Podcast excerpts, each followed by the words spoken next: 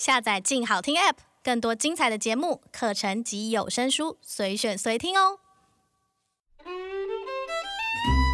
生活是很艰难的，我们每天与现实搏斗，伤痕累累。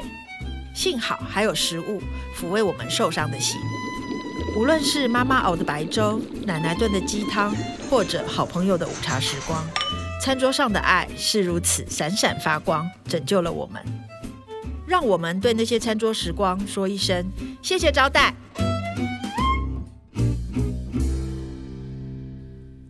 Hello，各位亲爱的听众朋友，大家好，欢迎收听由静好听制作播出的《谢谢招待》，瞿欣怡与作家友人的餐桌时光。我是小猫瞿欣怡。今天呢，我们要来一起共度餐桌时光的是我的好朋友朱全斌。他刚刚从国立台湾艺术大学的传播学院退休，最近正在过着爽日子。欢迎朱全斌，Hello，斌哥。大家好，我是斌哥。斌哥还有另外一个身份，我可以讲是某人的先生，这样。哦，韩良露啊，韩良露，对，斌哥的妻子非常的有名，就是呃，占星家、作家、生活家、美食家、旅游家韩良露。嗯，对，因为呃，韩良露已经呃过世一阵子了嘛，然后今天我们想要来请斌哥谈一谈，因为韩良露真的是个美食生活家。对，他其实叫多元身份，可是大家比较记得的就是美食相关，因为美食大家都觉得有连结嘛。对，因为跟韩良露吃饭真的非常的愉快，所以今天就想要请斌哥来聊一聊。一个关于思念的餐桌，嗯嗯嗯对。那斌哥跟韩良露是怎么认识的、啊？哦，我第一次看到他，他还是一个攻读生。攻读生？对，那时候我已经在电视台做制作人，然后就有朋友就是说要成立一个观赏电影的一个学会，然后韩良露就来负责跟会员收会费，然后我是这样认识他的，然后印象很深刻，是因为那天大家就开成立大会。然后大家就在研究那个整个学会的走向，然后你一句我一句的就非常的乱七八糟。就他这个工读生就开始发言，工读生就是收会费的小妹啊。对，结果他就是说不但讲最久，而且声音最大，搞得在场有什么何怀硕啊，哈，什么旦汉章啊、黄建业啊，这些人都坐在那边听一个工读生大发言，真的很像韩良露，所以我就印象很深刻。你那时候就有喜欢他了吗？没有没有没有，到后来啊，我印象很深刻，我觉得有一点似曾相识感。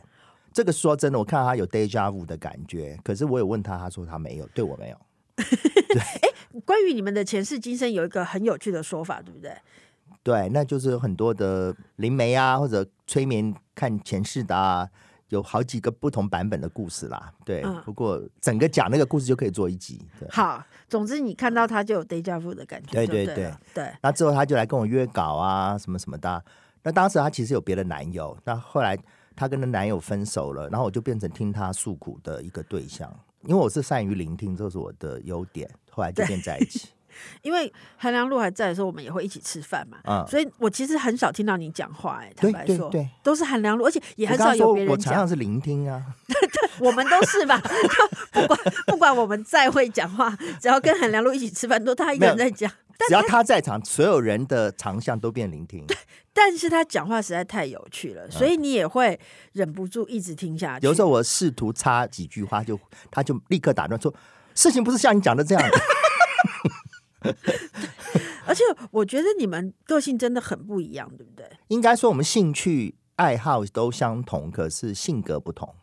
哦，嗯，就是你们可以一起旅行，一起看电影，一起听音乐，对，但是个性很不一样，个性不同，对。对，那其实这样就比较好分工，这样子。哦，那那时候你们谈恋爱的时候，韩良露就会做菜给你吃吗？或者他很会带你去吃东西吗？呃，我觉得他对我的兴趣，因为我那时候从美国刚留学回来。台湾那个时候其实是七零年代末期，就是一九八零左右。那那时候台北其实有的这种西餐厅不多。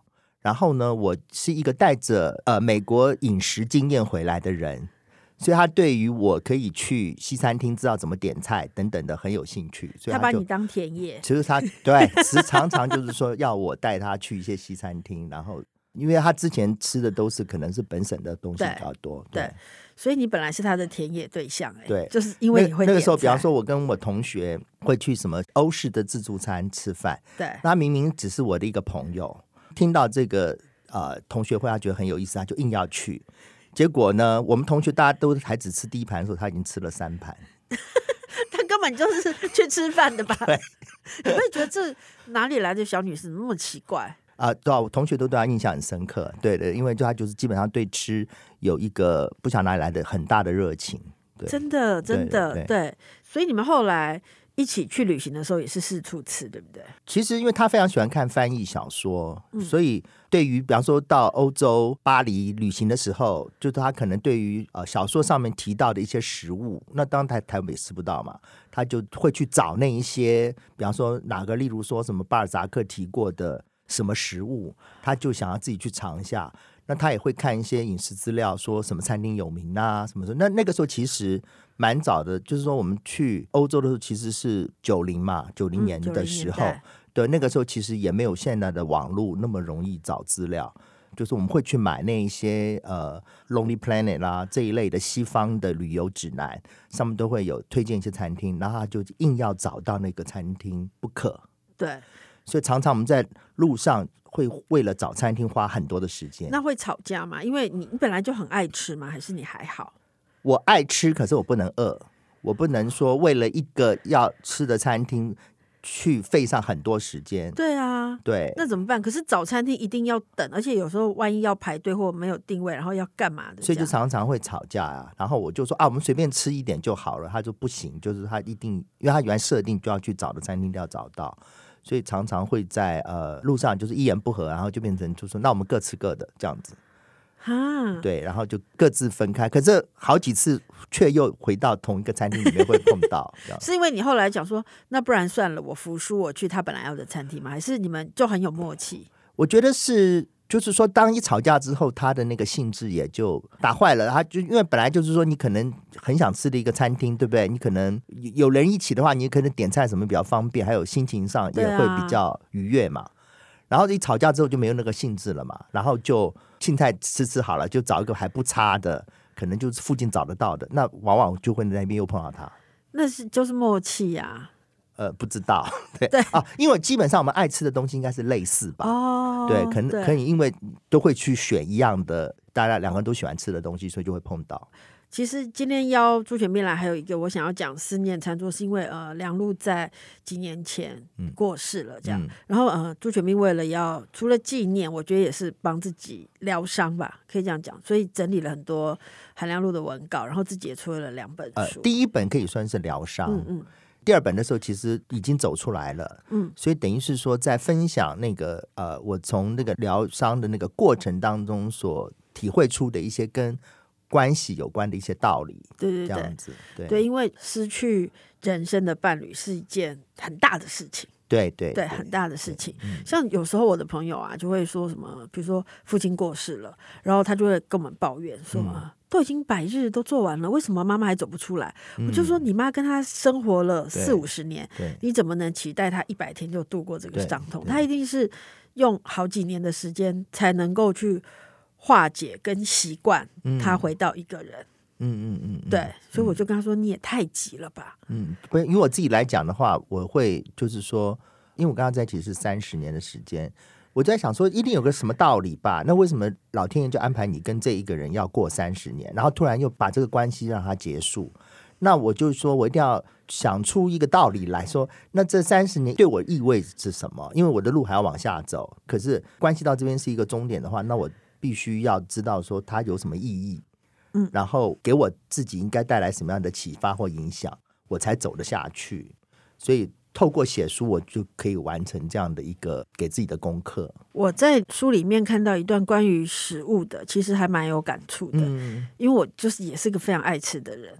然后就讲到说，你们年轻的时候去欧洲旅行，第一次去法国，然后韩良露就很想吃一个海鲜大餐。对，对，相信很多去巴黎人都看过这种啊、呃、海鲜店，他们会把那种新鲜的啊、呃、海产就是放在那个外面，然后它有一种叫做。free the man，就是那种海鲜大餐，是这样一层一层拼盘的三大层拼盘的，然后啊、呃、下面都铺冰块，上面就是各种的贝类的啊，或者是虾子啊，或者鱼啊、生蚝啊。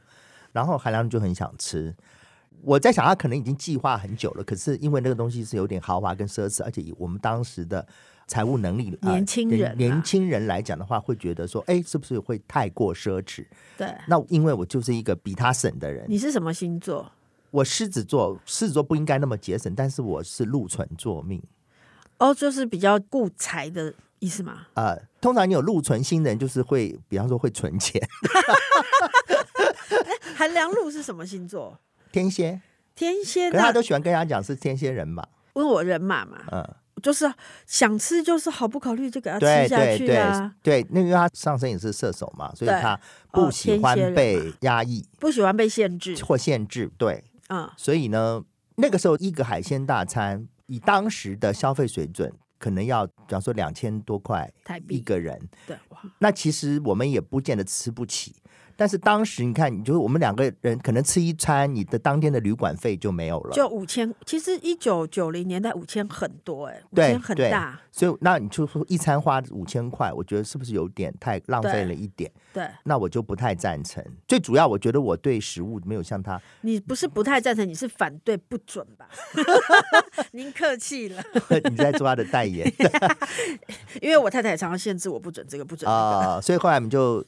僵持了很久，他他像我刚刚讲的，他就说：“那我们各吃各的，这样子。”所以就两个人往这个道路的两边走去，这样子啊。所以你们曾经为了那个海鲜拼盘第一次，然后就吵架，各走各。对，然后后来我就像你刚刚讲的，就在另外一家店里面又碰到他。嗯，那他可能就是说，一个人真的没有办法叫一个那样的海鲜拼盘。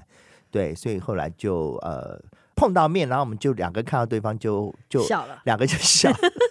就笑就哎没办法，就是说就是有这样的缘分，吵了架了还马上就认识，他就认了，然后就也不就不气了这样子。嗯，可是因为在那个当爱比遗忘更长，就是朱全斌的那本书里面提到，嗯、你们再回到法国，其实最后一次旅行就是他生病嘛。对，因为在他过世前的一个月啊，然后那时候我们正在巴黎，那时候其实他的身体是在很不舒服的一个状况。但是因为他都没有去医院检查嘛，所以我们都不知道他其实是已经有重症了嘛。我那次去是因为我带学生去参加一个国际的影展，然后韩良露就很好心说：“哎，我们请你学生一起去吃这个海鲜大餐，这样子。”那我们到那边，当学生很兴奋，因为他们从来没有见过什么海鲜大餐，那也是韩良露很喜欢吃的东西，可是他却一口都吃不下去，他说完全没有胃口。所以，我现在事后想起来，我就说，哦，跟那个第一次他想吃吃不成，跟最后他走之前，明明摆在他面前，然后他吃不下，那这个对比就是给我蛮大的一个感触。当然，中间韩良露吃过好几次海鲜大餐了，对他来讲的话并不稀奇。可是我觉得，就是说，当他年轻大概三十岁不到的时候，他到了巴黎，他一定很兴奋的想吃他梦想的食物。可是我剥夺了他的这个机会。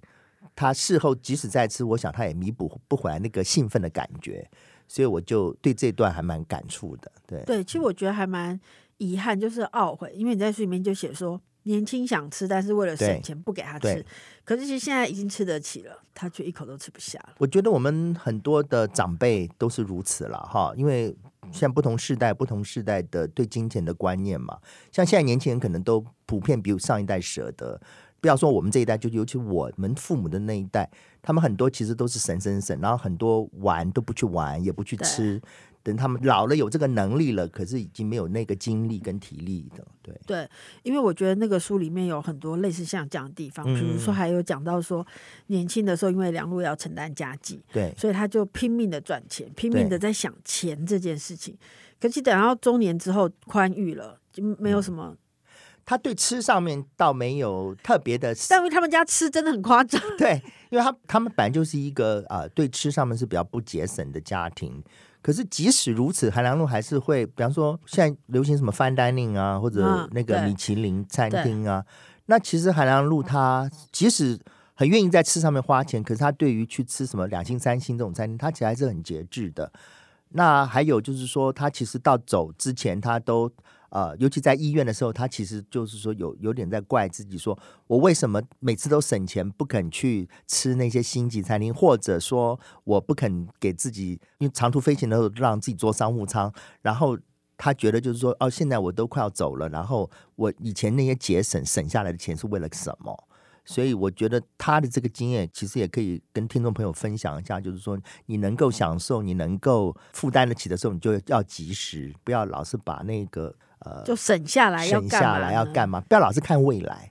我觉得我们从小被学习就是说啊，你要为未来怎么怎么样。那这样未来谁说的准？对。就是你要为未来省一点钱或干嘛。对对对。但我可能跟梁璐个性比较像。嗯。我就是那种很当下的人。然后我们有一次去纽约，就是也很年轻，才二十几岁，跟我太太去纽约，因为她在纽约留学，她就会觉得说要省钱。嗯。然后我已经很省了，我早餐都在我们有一个朋友的 apartment，我都做早餐给他吃。哦。然后早餐跟午餐一起吃嘛，然后下午出去玩，然后到晚上他又跟我说要省钱，我说那吃什么？他就说没有，就回去看看要煮什么，嗯、然后我就整个在路边大抓狂！我就说老娘现在在纽约，你跟我说要回去煮什么？那我来纽约干嘛？然后我就一整个炸裂的很严重。但我想梁璐可能没有那么炸裂，因为我是太阳就是射手，是我就一整个在马路边炸裂。结果我太太马上带我去吃了一个古巴菜，而且还让我喝酒。他一定会后悔不 开始就建议，所以建议你回去吃，就后来花更多。对，所以他很苦，他后来发现常常会这样。对对对，所以其实我可以理解梁璐的心情，嗯、但也可以理解你的心情，就何苦呢？但其实就是说，在我们最后相处的那四五年，嗯，我们已经很少为这种吃吵架了，就基本上我们都会很接受对方，然后呃，我可能我也想通了吧。然后还很多呃，觉得呃，有的时候他不配合我的东西，他也会开始配合了。呃，两个人那个时候也算是二十几年的磨合了，所以是需要磨合的。啊、没有，而且就是何苦呢？你看吵完架还不是要去吃？那不就早点去吃就没事了？对对对对。然后可是另外梁璐有一点，我其实蛮感动，就是在他因为他生病的那一个月，他有一些只跟你还有跟梁毅独处嘛，嗯，然后他有交代一些事情，嗯，所以在他最后交代的事情里面，有一个是要你去找一起吃饭的人。因为韩亮路在的时候，我们其实经常就是两人世界这样子，嗯、吃饭什么什么都是两个人在一起。即使有时候跟朋友在一起，那就像你刚刚前面讲的，就是说朋友来好像都变成听他讲话，所以他其实是走的时候，他就有一点担心说，哎。会不会我会变得非常孤单？会不会我会没有朋友这样子？所以他就呃说你要有一起吃饭的。我想他在那边预想说他走了之后我一个人吃饭的那个状态哈，他可能就是会觉得有点放心不下，所以他就这样讲。可是他这个好像是一个提醒，但并没有讲说要怎么做。但他有交代他弟弟妹妹说你们要照顾朱全斌，有这样子说。对，嗯，我有记得韩良露有说要你找一起吃饭的人，是因为你好像有跟我们讲。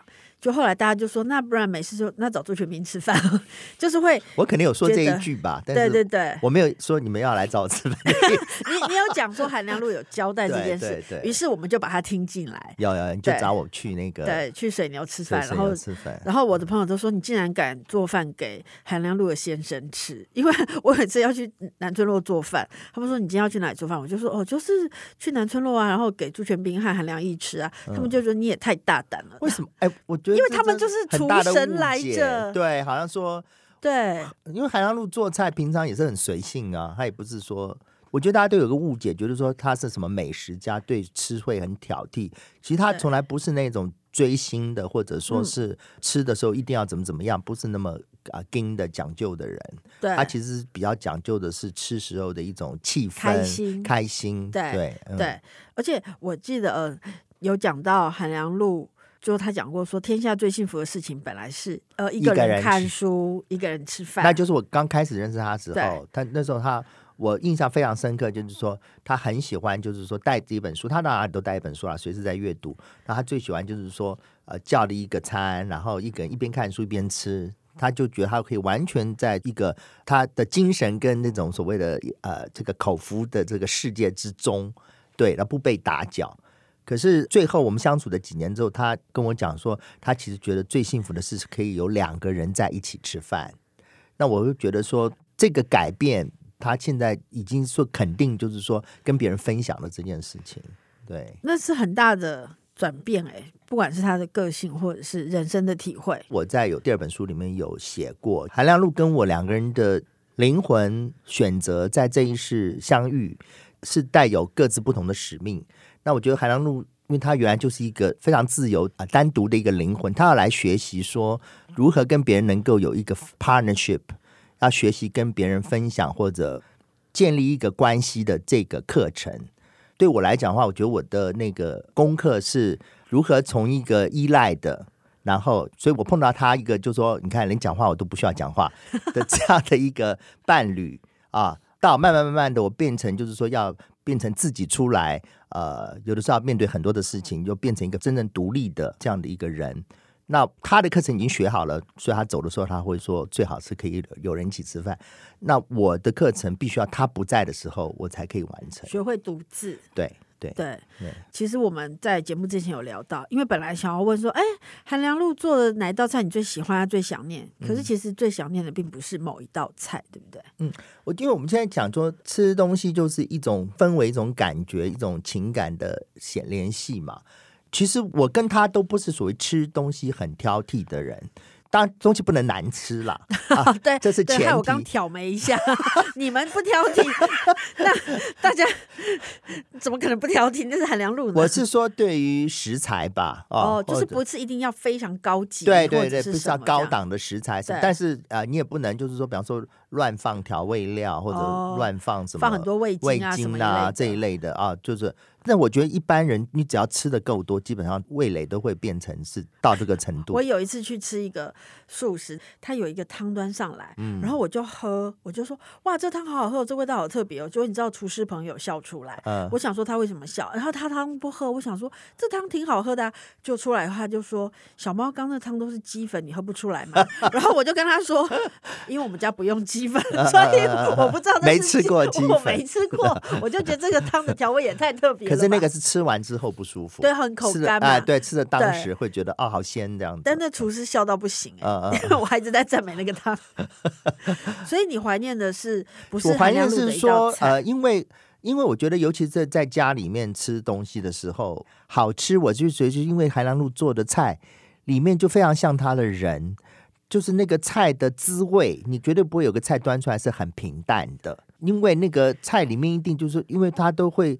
我也不能说他是下重手，他并不是能说是口味很重，可是他就是说他在做菜的时候，就好像是像他写文章或者说画家在画画一样，就是非常挥洒自如，然后都是凭感觉，要什么东西要抓什么调味料放多少，然后火候怎么样，通通都是凭感觉，然后。我就很喜欢以前看他做菜的时候，在厨房旁边看着他做，就好像说一个画家在画画那般这样子。然后虽然到最后那个厨房好像就是变得乱七八糟，对对对，画家的厨房，对。可是你好像就是说欣赏一个艺术品完成的过程，那样的一个场景，我现在是看不到了。所以有的时候我会倒不是说。特别想念他什么菜的味道，而是说那个场景我已经看不到，有点像怀念那个时候。嗯，那我下次可以去南村落做菜给你看。我做菜哦，我看过你做菜，非常挥洒，完全没有。还是说你之前到南村落做菜有在收敛的？也没有什么收敛哦，那你状况比他 比他好一些，这样子对对。可是呃，另外记得韩良露的一件事情是呃，当初我成立一个小小出版社，叫小猫流嘛，嗯、我们出了一本书，里面有食谱，所以我就跟朱全斌说：“请问我可以租南村落的厨房吗？嗯、那费用怎么算？”结果朱全斌竟然跟我说：“不用，因为韩良露都很支持年轻人创业，所以你就来。”然后呃，所以重点你是年轻人，我是年轻人。不是，是你跟韩良露很慷慨，然后就说你就来，然后来做菜，呃，来拍，最后只要做菜给我们吃就可以了，这样子。对，然后我记得呃，我做完菜，我们拍了两天嘛，很多食谱拍摄完，然后终于都收干净要走，我把南村路的灯都关掉，然后我在等计程车，然后很晚，你们有个小小，小台灯这样在等的时候，我就觉得韩良露还在那儿。嗯，对，我就觉得韩良露挺高兴的，在那边看着大家手忙脚乱，嗯嗯、然后，然后因为那天整个拍照的气氛都是非常愉快的，嗯、然后，嗯、呃，就是一堆年轻人在那边乱弄一堆东西，这样，嗯、所以我那天就觉得梁露还在那儿那个厨房里面，哦，如果是真的，的我想他一定开心，因为现在很多人陪我吃饭了，对，对他一定很开心，因为、嗯、呃，现在的南村路还继续着，然后很多人在那边做菜，然后跟朱全斌一起吃饭，嗯、所以其实我就会觉得。做菜的人没有离开，他留下来的快乐跟我们在南村落享用美食的那个，嗯，一切都还是继续着，就是不会因为他不在这个世界上，我们好像就他就不见了，他其实一直在那儿。我觉得都是很神秘，讲起来就是说，好像他当初讲的那个话是一种神谕吗？还是什么？对，为什么他离开之后？